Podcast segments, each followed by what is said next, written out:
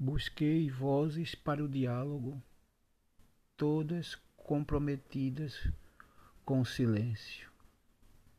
Gritei, nem houve eco. A minha voz morreu em mim.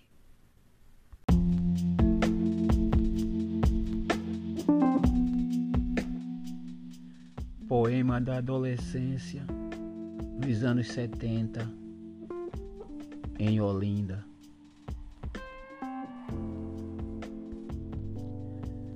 Nesse tempo só havia telefones convencionais.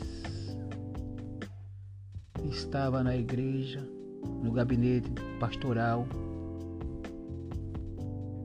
e fiz várias ligações para várias pessoas do meu relacionamento.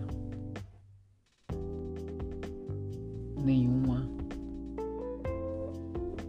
estava em casa para me atender. Daí